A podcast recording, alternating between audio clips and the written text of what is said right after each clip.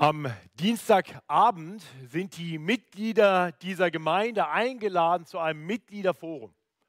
Wir wollen dabei darüber nachdenken, ob wir dieses Gemeindehaus umbauen sollten, ob wir vielleicht ein ganz neues Gemeindehaus bauen sollten, einfach um mehr Platz zu schaffen für unsere wachsende Gemeinde. Doch auch wenn wir uns dazu entscheiden sollten, gar nichts zu machen, so sind wir alle zu einem ganz großen Bauprojekt aufgerufen.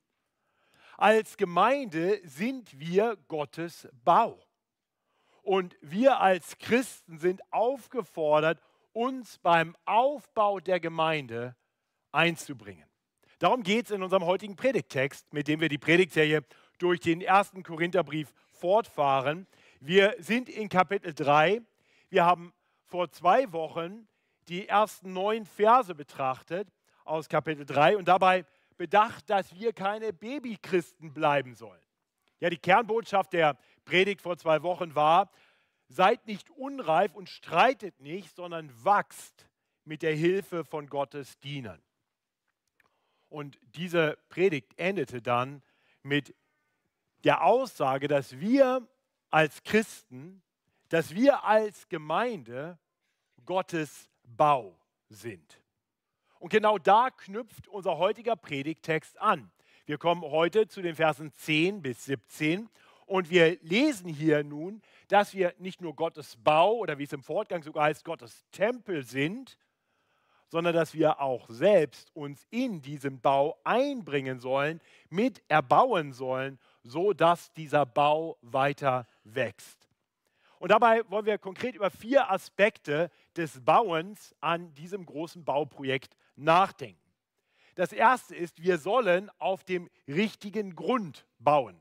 Das sehen wir in den Versen 10 und 11. Wir sollen mit dem richtigen Material bauen. Das sind die Verse 12 und 13. Wir sollen für den wirklich lohnenswerten, den richtigen Lohn bauen. Das sind die Verse 14 und 15 und wir sollen am richtigen Bau und für den richtigen Bauherren bauen. Und das sind die letzten beiden Verse, die Verse 16 bis 17. Das ist der Text, den wir gleich betrachten wollen, die Struktur des Textes. Das sind die vier Punkte dieser Predigt für heute.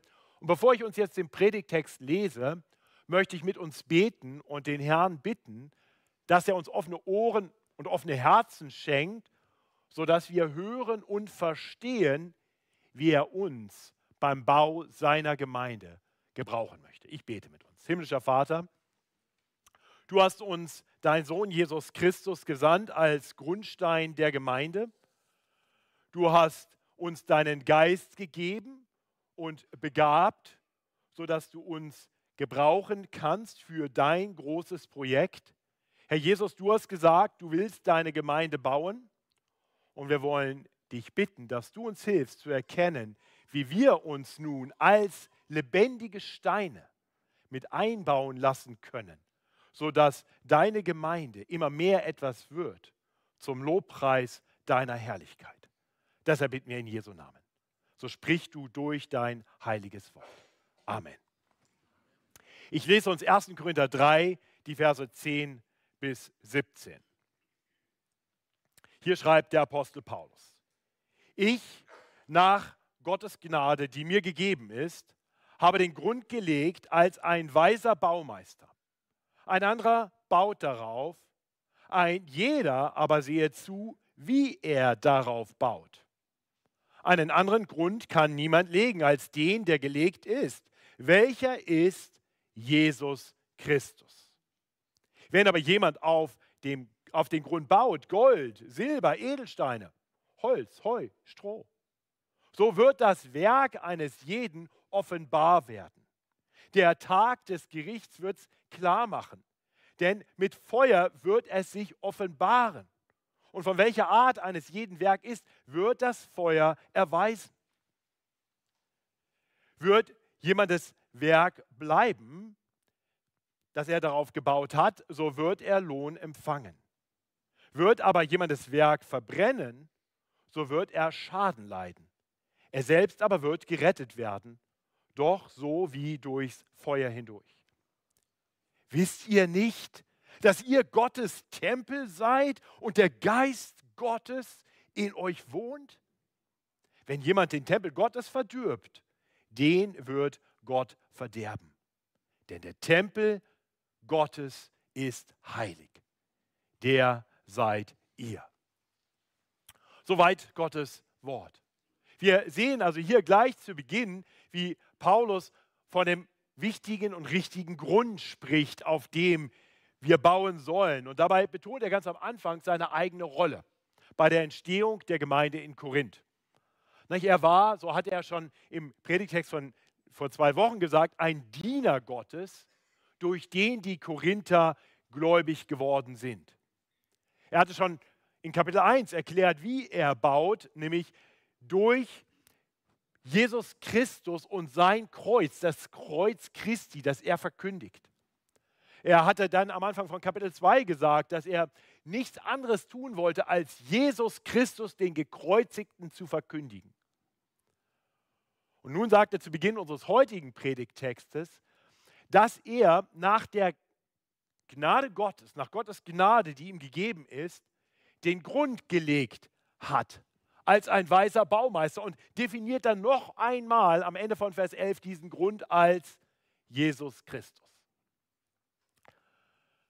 Ihr Lieben, das ist ganz wichtig, dass wir das verstehen.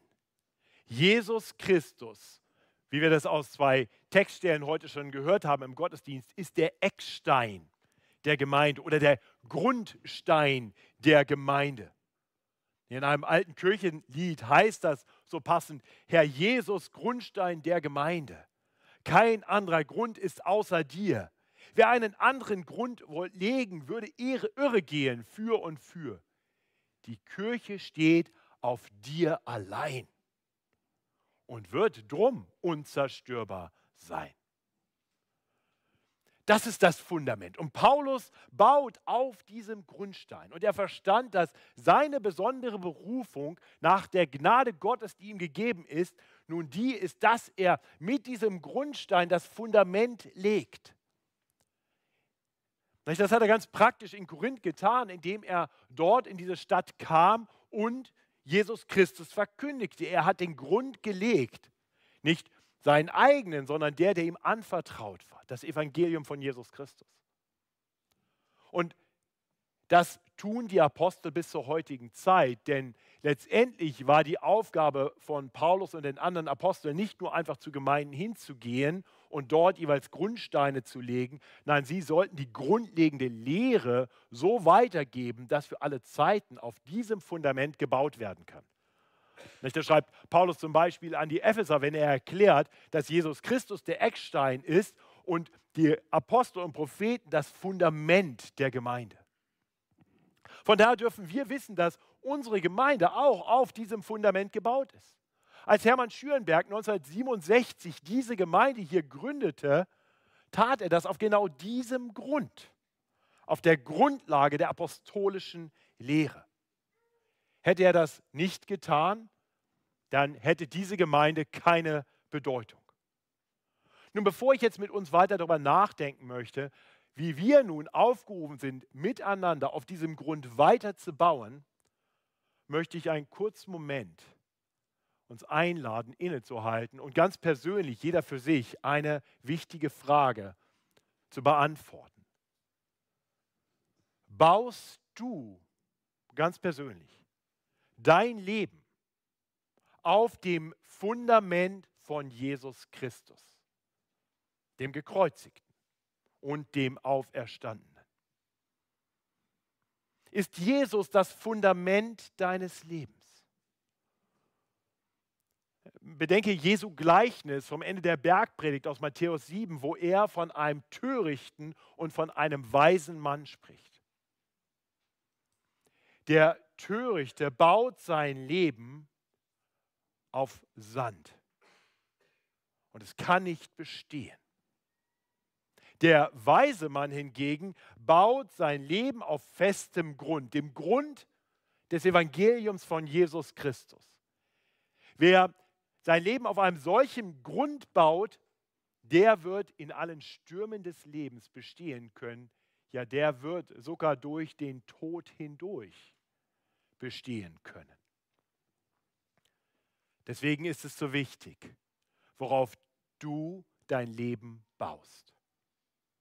Paulus wird später im ersten Korintherbrief noch einmal deutlich machen, wie zentral diese grundlegende Lehre des Evangeliums ist. Daran, wie wir zu dieser grundlegenden Lehre stehen, entscheidet sich alles. Im 1. Korinther 15 schreibt Paulus, ich erinnere euch aber, liebe Brüder und Schwestern, an das Evangelium, das ich euch verkündigt habe. Erinnert an den Grund, den er gelegt hat. Dass ihr auch angenommen habt, indem ihr auch feststeht, durch das ihr auch selig werdet, wenn ihr es festhaltet in der Gestalt, in der ich es euch verkündigt habe. Es sei denn, dass ihr umsonst gläubig geworden wärt. Seht ihr, das ist eine harte Ermahnung. Er hat einen Grund gelegt und, und dieser Grund, der ist tragfähig. Wenn wir darauf stehen bleiben, dann wird es uns gut ergehen. Wir werden selig werden.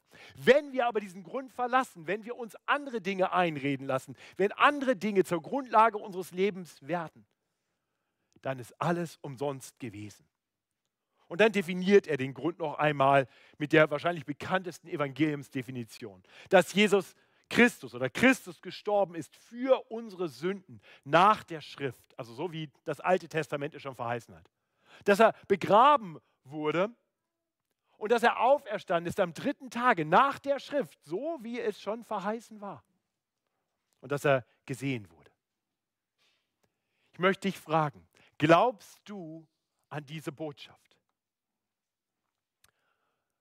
Oder konkreter gefragt, verstehst du, warum Jesus Christus sterben musste für Sünder? Verstehst du, dass er für dich sterben musste?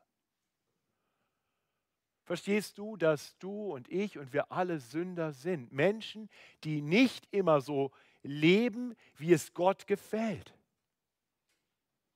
Immer wieder denken und reden und handeln wir auf eine Art und Weise, die nicht dem entspricht, was unser Schöpfer und Herr von uns möchte. Die Bibel nennt das Sünde.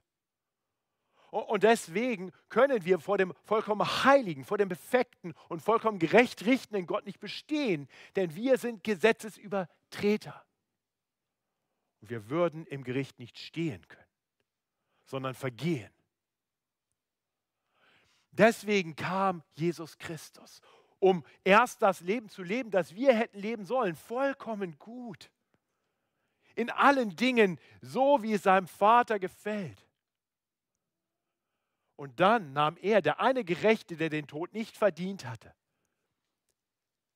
die gerechte Strafe für unsere Sünden auf sich. Er ist gestorben für unsere Sünden. Er ist begraben worden, er war wirklich tot. Und dann hat Gott ihn am dritten Tage von den Toten auferweckt. Jesus Christus hat den Tod überwunden. Bei ihm ist Leben über den Tod hinaus. Er ist der lebendige Herr, der dann Apostel ausgesandt hat, so wie Paulus, um diesen Grund zu legen, sodass wir diese frohe Botschaft hören und ihr glauben und dadurch gerettet werden. Und eines Tages wird er wiederkommen und dann wird er richten die Lebenden und die Toten. Und jeder, der dann auf diesem Grund steht, auf dem Grund des Evangeliums, der wird bestehen bleiben. Der wird bestehen können. Alle anderen werden gerichtet werden. Wenn du heute hier bist und, und das für dich noch nicht ganz klar ist, dann bitte kläre diese Frage für dich. Stell sicher, dass du wirklich auf diesem festen Grund stehst, bevor es zu spät ist und du mit Schrecken feststellst, ich habe auf Sand gebaut. Komm mit mir, ich stehe nachher dort an der Tür ins Gespräch. Wenn du Fragen dazu hast, komm mit dem, der dich vielleicht eingeladen hat, hier in die Gemeinde ins Gespräch. Oder komm am Mittwochabend, wo wir in entspannter Atmosphäre noch für vier Wochen jeweils um 19 Uhr beim Christian Entdecken Kurs über dieses Fundament nachdenken. Sei dabei. Kläre das für dich, damit du am Tag des Gerichts bestehen bleibst. Und jeder, Jeder, der auf diesem Grund steht, jeder, der sagt, ich habe den Schritt dahin gemacht, ich vertraue auf Jesus Christus, ich stehe auf diesem festen Grund, der ist nun dazu berufen, sich einbauen zu lassen in den Bau Gottes, der auf diesem Fundament gründet. Wir sehen das, wenn wir auf dem Fundament stehen, dann stehen wir quasi schon im Bau Gottes, im Tempel Gottes. Das ist genau das Bild, was Jesus gebraucht. Er sagt, wir, wir, gehören, wir gehören zu seinem Leib. Wir sind Glieder in seinem Leib. Wir sind lebendige Steine, wie wir das gerade gehört haben aus dem ersten Petrusbrief. Lebendige Steine, die sich einbauen lassen. Das ist unsere Berufung, das ist unsere Aufgabe. Und darauf bezieht sich Paulus nun. Er sagt, ich habe den Grund gelegt. Ich hoffe, ihr steht auf diesem Grund. Und jetzt habt Acht darauf, wie ihr jetzt weiter damit arbeitet. Ein jeder aber sehe zu, wie er darauf baut. So heißt es hier in unserem Predigtext. Ab Vers 12 verdeutlicht Paulus, dass es aber nicht nur wichtig ist, auf dem richtigen Fundament zu stehen, sondern dass es auch wichtig ist, mit dem richtigen Material zu bauen. Ich lese uns die Verse 12 und 13 noch einmal. Wenn aber jemand auf den Grund baut, Gold, Silber, Edelstein, Holz, Heu, Stroh, so wird das Werk eines jeden offenbar werden. Der Tag des Gerichts wird es klar machen, denn mit Feuer wird, es sich, wird er sich offenbaren. Und von welcher Art eines jeden Werk ist, wird das Feuer erweisen. Ja, Paulus gebraucht im ersten Korintherbrief immer wieder sehr bildhafte Sprache und das sehen wir hier auch. Ähm, er sagt, wir, wir bauen und wir bauen mit Material und er nennt jetzt hier zwei unterschiedliche Materialien. Und damit macht er deutlich, nicht jede Aktivität in der Gemeinde ist von gleichem Wert. Manche Dinge sind so wertvoll wie Gold und Silber und Edelsteine und andere sind so wertlos wie Holz, Heu und Stroh. Nun wird unser Text nicht konkret. Er erklärt uns nicht genau, ja, was ist denn jetzt äh, ein Goldwerk und was ist jetzt ein Holzwerk? Und doch ist die Antwort eigentlich klar. Gold, Silber, Edelstein ist all das, was am Tag des Gerichts Bestand hat. Also das, was ewig bleibt, das ist wertvoll. Und dann gibt es andere Dinge, die vergehen. Also eines Tages kommt der Tag des Gerichts, dort kommt eine Feuerprobe, wie es hier beschrieben wird, und dann wird klar werden, mit was wir gebaut haben. Das sehen wir viermal hier in Vers 13 allein. Da heißt es, da wird offenbar werden, oder es wird offenbar werden wird, was es ist. Das Gericht wird es klar machen. Mit Feuer wird es sich offenbaren. Das Feuer wird es erweisen. Nun aber, welche Werke werden in der Feuerprobe bestehen können? Auch da ist die Antwort letztendlich wieder ganz einfach, auch wenn wir sie nicht direkt im Text finden. Aber wir wissen, dass am Tag des Gerichts nichts, was in dieser Welt ist und zu dieser Welt gehört, bestehen wird. Ich hoffe, das weißt du. Dein Bankkonto wirst du nicht mitnehmen in die Ewigkeit. Dein Auto auch nicht und dein Haus auch nicht. Das Einzige, was für alle Ewigkeit besteht, sind die Seelen der Menschen. Das ist unser geistliches Wesen. Denn die werden dann umkleidet werden mit Auferstehungsleibern und die werden dann für alle Ewigkeit in der Herrlichkeit Gottes sein. Dort wird eine neue Erde unter einem neuen Himmel sein. Das Alte wird nicht mehr sein. Das heißt, das Entscheidende ist, unser, unser geistlicher Zustand. Geistliche Dinge werden überleben. Und von daher sollten wir uns bei allem, was wir in die Gemeinde einbringen, fragen, ob es geistlichen Wert hat. Die Werke, die bestehen bleiben, sind geistliche Werke, Werke, die geistlichen Wert haben. Nun, damit ich nicht falsch verstanden werde, damit will ich nicht sagen, dass ein Putzdienst oder ein Kaffeedienst oder ein Dienst in der Technik nicht auch geistlichen Wert haben kann. Ein Putzdienst, der dazu führt, dass Menschen sich in diesem Haus wohlfühlen und gerne kommen und dann geistlich erbaut werden, hat einen geistlichen Wert. Ein Kaffeedienst kann von großem geistlichen Nutzen sein, wenn er dabei hilft, dass Menschen nach dem Gottesdienst noch hier verharren und miteinander ins Gespräch kommen und sich dabei geistlich erbauen. Der Dienst der Tontechnik hat einen geistlichen Wert, weil durch den Dienst dieser Geschwister mein Wort gut zu hören ist, sodass Gottes Wort letztendlich uns hoffentlich erbaut. Und tatsächlich können auch ganz informelle Dienste großen Wert haben. Es geht nicht darum, ob man unbedingt einen formalen Dienst in der Gemeinde hat. Wir, wir, wir können einfach Gespräche führen nach dem Gottesdienst und dabei bewusst darauf bedacht sein, anderen geistlich Gutes zu tun. Wir können schon früher kommen und, und schauen, wie es unseren Geschwistern geht und sie ermutigen, für sie beten. Wir können beten für Bekehrungen, damit geistliches Leben entsteht. Wir können beten für unsere Kinder, dass sie zum Glauben kommen. Wir können beten dafür, dass die Geschwister hier in der Gemeinde weiter in, in Erkenntnis und in der Heiligung wachsen. Das ist ein, ein geistliches Werk.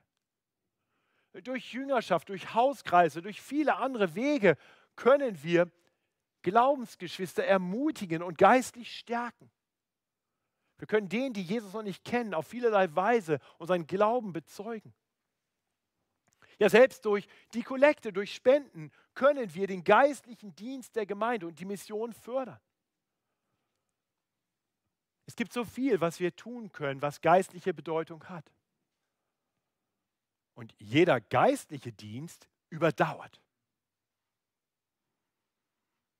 Aber nicht alles, was wir tun, hat geistliche Bedeutung. Deshalb, ein jeder sehe zu, wie er oder sie auf das Fundament des Evangeliums baut. Und vor allem baut. Bau mit. Ich hoffe, dir ist klar, dass der Herr dich nicht errettet hat, einfach nur damit du sagst, ich gehe in die Gemeinde, damit die Gemeinde mir dann dienen kann. Ich hoffe, du kommst nicht primär, um bedient zu werden, sondern um anderen zu dienen, um dich einzubringen zum Wohle aller, zum Nutzen aller. Paulus führt ja später noch weiter aus, wie Gott uns alle begabt hat durch seinen Geist zum Nutzen aller. 1. Korinther 12, Vers 7. Ich hoffe, du kommst auch nicht in die Gemeinde und sagst, hoffentlich wachsen wir hier nicht weiter, es ist ja schon so eng. Höre ich manchmal. Die Gemeinde ist schon viel zu groß. Mal jetzt nochmal ein Christa entdecken kostet, da sind auch wieder fast 30 Leute, auch weia. Ich hoffe, du jubilierst und betest, Herr, schenk, dass ganz viele von diesen Menschen wirklich zum Glauben durchdringen und Teil der Gemeinde werden. Da soll es ruhig eng sein, wenn mehr Menschen gerettet werden. Das wird ein Fest in der Ewigkeit. Da wird genug Platz sein. Der Herr hat einem jeden von uns Gaben gegeben, damit wir uns einbauen lassen können als lebendige Steine. Also bau, bau mit und bau so, dass es ewig bleibt. Bau dich ein, so dass geistliche Dinge geschehen. In den Versen 14 und 15 sehen wir dann, dass alle, die so bauen, auch einen Lohn empfangen werden. Es ist wirklich ein Aufruf für den richtigen Lohn, sich einzusetzen. Ich lese uns nochmal die Verse 14 und 15. Wird jemand das Werk bleiben, das er darauf gebaut hat, so wird er Lohn empfangen. Wird aber jemand das Werk verbrennen, so wird er Schaden leiden. Er selbst aber wird gerettet werden, doch so wie durch Feuer hindurch. Ja, Paulus hatte schon in, in Vers 8 äh, im Hinblick auf Apollos und sich selbst gesagt, dass jeder seinen Lohn empfange nach seiner Arbeit. Und, und hier wird nun deutlich, wann ein jeder seinen Lohn empfängt für sein Werk am Bau der Gemeinde. Nämlich am Tag des Gerichts, am Tag der Feuerprobe. Eine große Versuchung für uns alle ist es sicherlich, dass wir Lohn suchen etwas früher als dann. Dass wir Lohn suchen im Hier und Jetzt. Dass wir bauen für die Anerkennung der Menschen zum Beispiel. Ja, wir tun einen Dienst und wir sind betrübt, wir sind vielleicht sogar beleidigt, wir schmeißen vielleicht sogar hin, weil wir nicht die Anerkennung der Menschen finden, die wir so sehr suchen. Und dann merken wir, wenn das unsere Grundhaltung ist, dann merken wir, oh weia, ich suche gerade den falschen Lohn. Nicht? Denn die, die Anerkennung der Menschen hat keine große Bedeutung. Die Korinther hatten genau dieses Problem. Ich hoffe, das ist uns klar. Die Korinther waren so bedacht darauf, etwas zu sein, zur richtigen Gruppe zu gehören. Wir haben diese Worte noch im Ohr, die Paulus mehrfach in diesem Brief schon genannt hat. Ich gehöre zu, aber ich gehöre zu. Ja, die waren sich ganz sicher, ich bin bei der richtigen Gruppe, ich bin was, ich gelte was, ich, ich will Anerkennung dafür haben, ich gehöre zum richtigen Lager.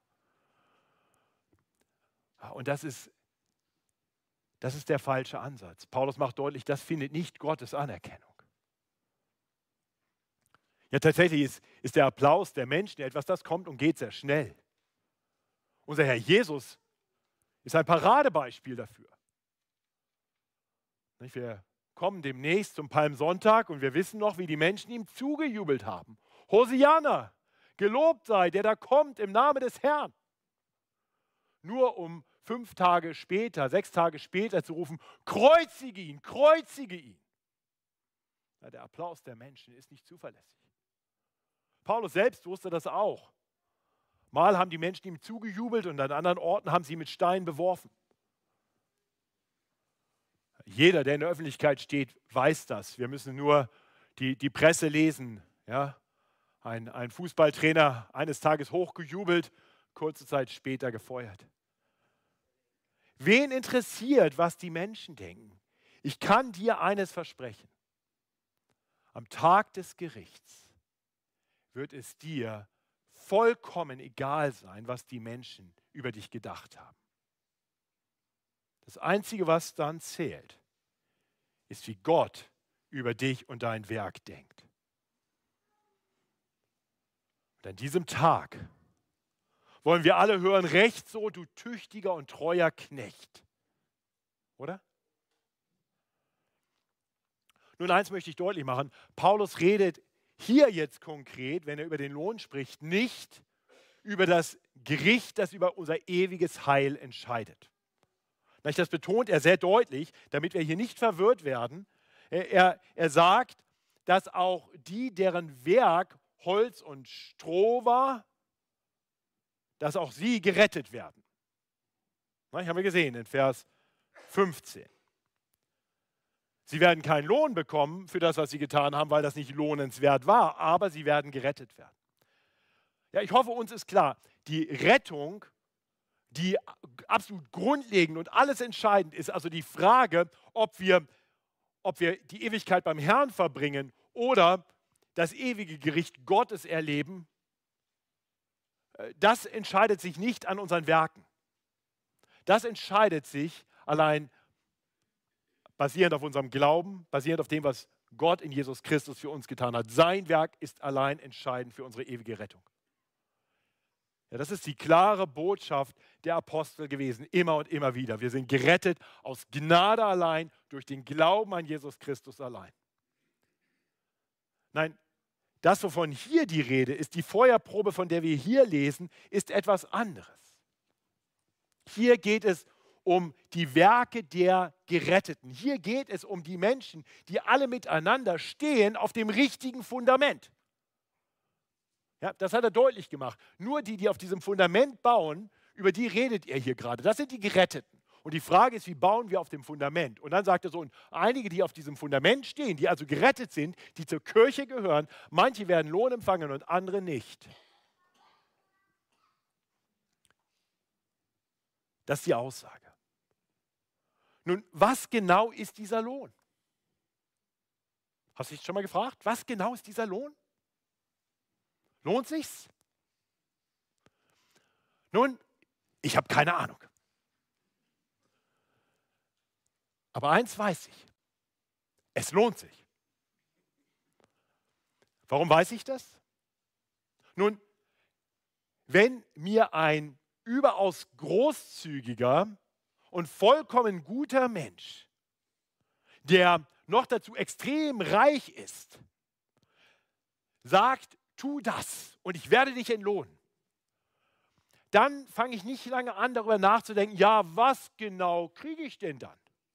Wenn ich weiß, dass er alles hat und super großzügig ist und unheimlich gut ist, dann lege ich los und sage, ich freue mich schon, ich weiß nicht genau, was es sein wird, aber es wird sich lohnen. Nun, ich kann dir sagen, Gott gehören alle Dinge. Er ist großzügiger als irgendein Mensch und er ist gut. Besser als irgendwer sonst. Es lohnt sich. Es lohnt sich. Deswegen lasst uns loslegen, lasst uns ihm dienen. Uns in seine Gemeinde einbringen mit den Gaben, die er uns gegeben hat. In Dinge investieren, die einen ewigen Wert haben. Und deshalb der Feuerprobe in der Feuerprobe bestehen werden und seinen Lohn finden werden. Das ist der dritte Punkt. Arbeite für den richtigen Lohn. Und, und schließlich sollten wir bedenken, in welchen Bau genau wir uns einbringen sollen, welchem Bauherrn wir konkret dienen sollen. Das sind die Verse 16 und 17.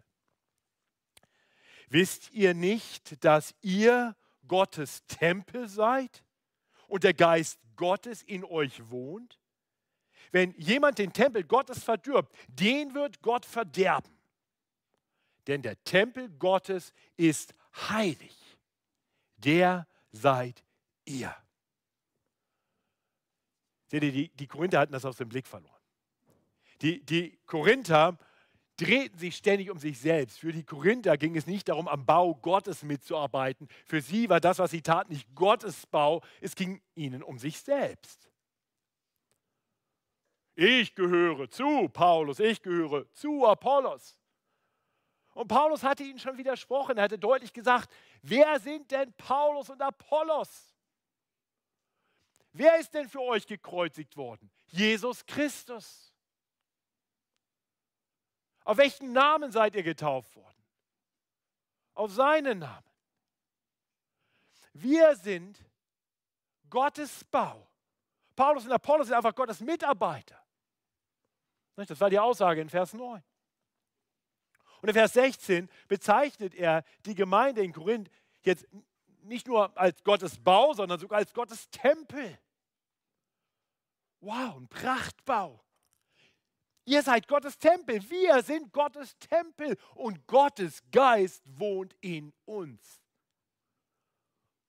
Wohlgemerkt, Gott spricht hier nicht über einen individuellen Christen, Gott spricht hier über die Gemeinde. Die Gemeinde als Gottesbau, die Gemeinde als Gottestempel, die Gemeinde als der Ort, an dem Gott durch seinen Geist wohnt. Er bezieht das konkret auf die Gemeinde in Korinth, aber wir können uns sicher sein, dass jede Gemeinde, die auf dem Grund des Evangeliums gebaut ist, eine solche Gemeinde ist. Die FEG München Mitte ist Gottes Bau, ist Gottes Tempel. Gottes Geist wohnt in ihr. In unserer sehr individualistisch geprägten Kultur denken wir oft anders. Wir denken, unser Glaube ist primär eine Sache zwischen mir und Jesus. Ich und Jesus. Ich bin Gottes Bau, ich habe den Geist, ich bin ich und das Reich und Gemeinde. Naja, das ist ein optionales Extra. Ich glaube, die allermeisten von uns kennen Menschen, die, die uns schon gesagt haben, auch für den Glauben an Jesus brauche ich keine Gemeinde.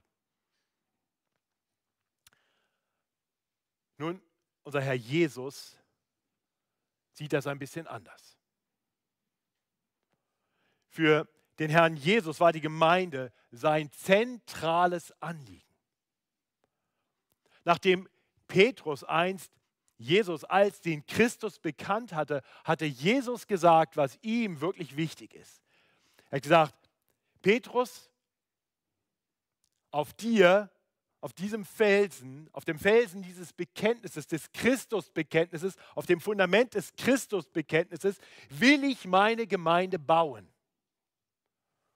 und die Pforten der Hölle sollen sie nicht überwältigen. Also wir sehen, für Jesus hat der Bau seiner Gemeinde absolute Priorität. Und Paulus wusste das wahrscheinlich besser als irgendwer sonst. Nicht? Paulus war einst ein Feind der Gemeinde. Paulus hatte einst Christen verfolgt.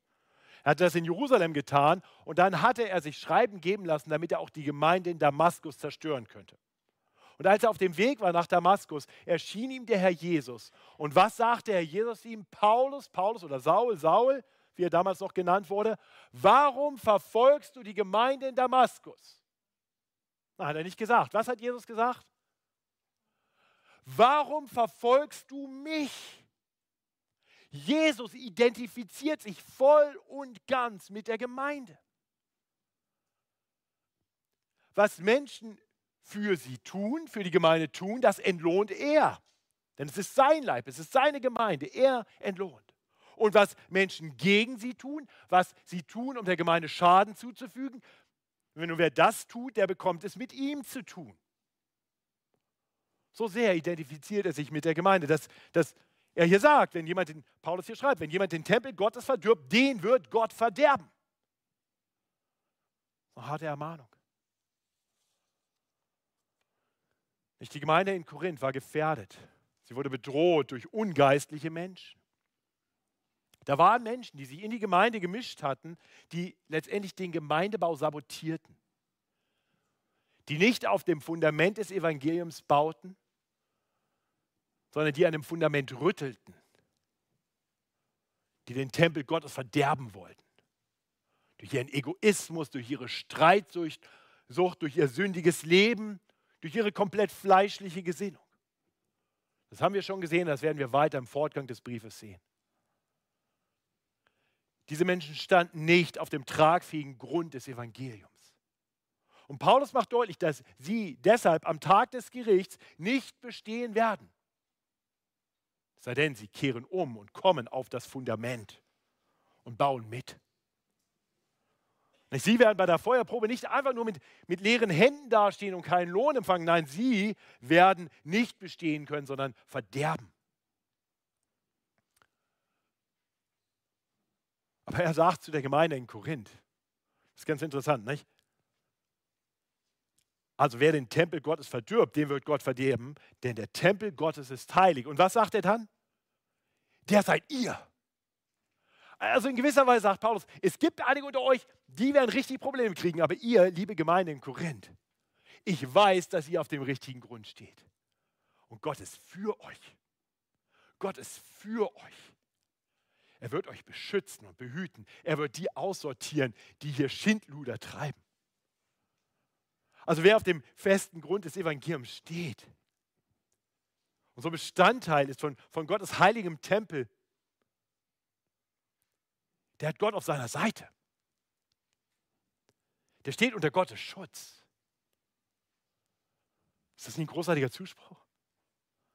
Gott ist für auch diese Gemeinde.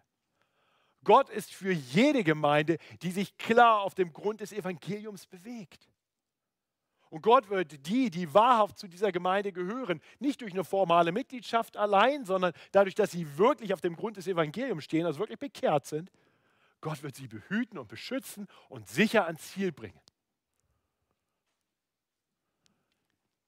Seht ihr, aufgrund von Gottes großer Gnade, allein aufgrund von Gottes großer Gnade gibt es diese Gemeinde. Sein Bau. Allein aufgrund seiner großen Gnade darfst du durch den Glauben an Jesus Christus Teil davon sein. Was für ein Privileg ein lebendiger Stein eingefügt in den Tempel Gottes, beschenkt mit dem Geist Gottes. Und so ist es jetzt unser Privileg, auf dem Grundstein Jesus Christus, mit den Gaben, die Gott uns gegeben hat, weiter zu bauen, sodass Jesus durch uns seine Gemeinde bauen kann. Bis der Tag kommt, an dem alles offenbar wird und alle treuen Arbeiter reich entlohnt werden. Und so möchte ich enden mit, mit einigen Herausforderungen und Ermutigungen für uns als Gemeinde. Auch für dich ganz persönlich. Ich hoffe, wir merken, wir sind hier alle angesprochen. Wir sind alle aufgefordert, uns einzubringen mit den Gaben, die Gott uns gegeben hat. Wir alle sind dazu berufen, uns zu investieren mit dem, was Gott uns gegeben hat, an Erkenntnis und an Gaben, um anderen Menschen geistlich Gutes zu tun. Das, was allein bleibt. Das, das beginnt bei den ganz Kleinen, dass wir den Kindern hier in der, in der Gemeinde das Evangelium sagen und den Glauben vorleben. Wir haben, wir haben vorhin den kleinen Samuel Spielhaupter unter Gottes Segen gestellt. Aber wir segnen ihn wirklich, wenn wir für ihn beten, dass der Herr ihn errettet, wenn wir uns investieren in ihn und in die Familie, sodass sie geistlich wachsen, sodass er zum Glauben kommt. Sonst war der Herr segne dich ein leeres Versprechen. Aber wir können uns investieren in die geistliche Erbauung der Gemeinde, indem wir bei den Kleinen anfangen. Den, den Jugendlichen hier in der Gemeinde möchte ich sagen, ich weiß nicht, ob du schon ein lebendiger Stein bist. Ich weiß nicht, ob dein Leben schon gegründet ist auf dem Evangelium. Aber unser Ziel ist, unser Herzensanliegen ist für dich, für euch, dass ihr Jesus Christus so erkennt, dass ihr euer ganzes Leben auf diesem Fundament baut. Deswegen sind unsere Kinder- und Jugendgruppen nicht so aufgebaut, dass wir einfach nur Spaß maximieren wollen. Weil wir mehr für euch wollen als einfach nur ein bisschen Spaß am Freitagabend. Wir wollen, dass ihr ewige Freude findet, ewigen Lohn bekommt. Ich hoffe, ihr kommt mit dieser Einstellung, dass ihr euch geistlich Gutes tun lasst. Spaß haben dürft ihr auch. Ist gut. Aber es geht nicht nur darum. Und es geht nicht vor allem darum. Wir Mitglieder dieser Gemeinde, wir können und sollen uns alle einbringen. Es gibt niemanden, der da ausgenommen ist. Niemand, der denken muss, ich kann das aber nicht. Meine Ressourcen sind erschöpft. Ja, vielleicht bist du erschöpft, vielleicht hast du gerade viele kleine Kinder zu Hause. Dann setz dich ein zur geistlichen Erbauung deiner Kinder. Das ist ein Werk, das ewig bleibt. Ob die nachher besonders gut Geige spielen oder besonders erfolgreich im Sportverein sind, naja, das ist schön für eine Zeit. Das wird im Himmel keine große Bedeutung mehr haben. Aber das, was du geistlich in deine Kinder hineinlegen kannst, ihnen Raum zu geben, geistlich wachsen zu können, ihnen Raum zu geben, geistlich genährt zu werden, das ist etwas, was sich wirklich lohnt. Vielleicht bist du schon relativ alt und schwach und sagst, ich kann aber nicht mehr viel, ich, was soll ich denn jetzt noch machen? Bete. Ich kenne viele ältere Geschwister, die sagen, ich kann nichts mehr tun, aber ich kann noch beten. So als wenn Beten, naja, das geht gerade noch so. Beten ist so wichtig. Das Gebet der Heiligen ist so wichtig. Gott liebt es, unser Gebet zu hören und danach zu handeln. Bete für die Gemeinde, bete für die jungen Menschen, bete für die vielen, die du vielleicht gar nicht mehr kennen kannst, weil deine Beziehungskapazitäten erschöpft sind im, im Alter. Und suche Gelegenheiten, aus deinen reichen Glaubenserfahrungen weiterzugeben an jüngere Menschen, sodass sie geistlich erbaut werden. Vielleicht bist du noch ganz jung im Glauben und, und fragst dich, was habe ich denn schon zu geben? Nun, das Erste, was du tun kannst, ist, sieh zu, dass du weiter geistlich wächst, dass du geistliche Muskeln draufpackst, damit dann, wenn die nächste Generation der Frischbekehrten kommt, du sagen kannst, was du schon gelernt hast. Und bring dich ein mit dem, was Gott dir gegeben hat. Ganz praktisch. Es gibt vieles, wo wir unterstützen können, um die geistliche Arbeit der Gemeinde zu fördern. Wenn du Fragen dazu hast, ähm, melde dich gerne im Gemeindebüro. Bettina findet immer was für dich. Aber ganz vieles wird Bettina nicht finden, weil ganz viel geistlicher Dienst eben nicht ein formaler Dienst ist, sondern einfach das Achthaben aufeinander, das Füreinander Dasein, das einander ermutigen und anspornen im Glauben und zur Liebe und zu guten Werken.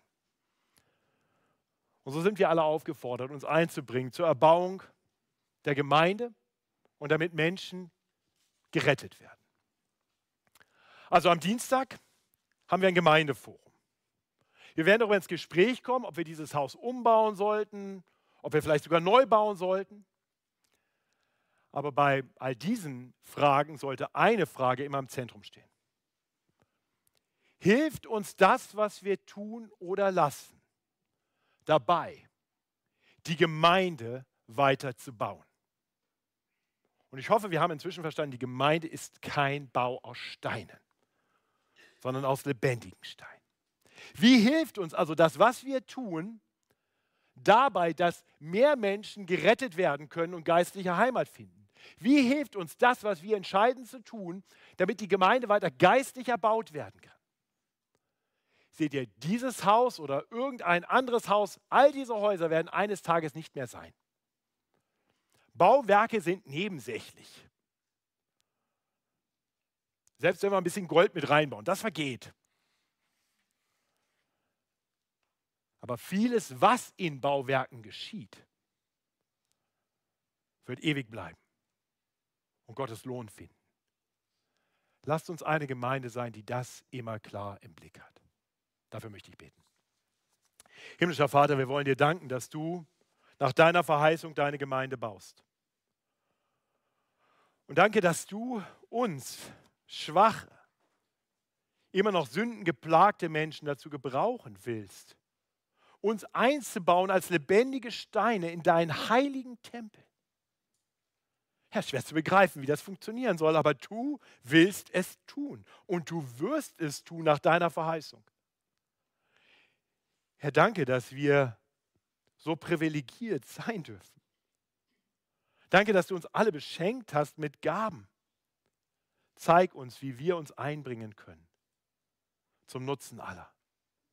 Letztendlich zum Lobpreis deiner Herrlichkeit und als ein Zeugnis für die Welt. Herr, so bau du deine Gemeinde mit und durch uns zum Lobpreis deiner Herrlichkeit. Amen.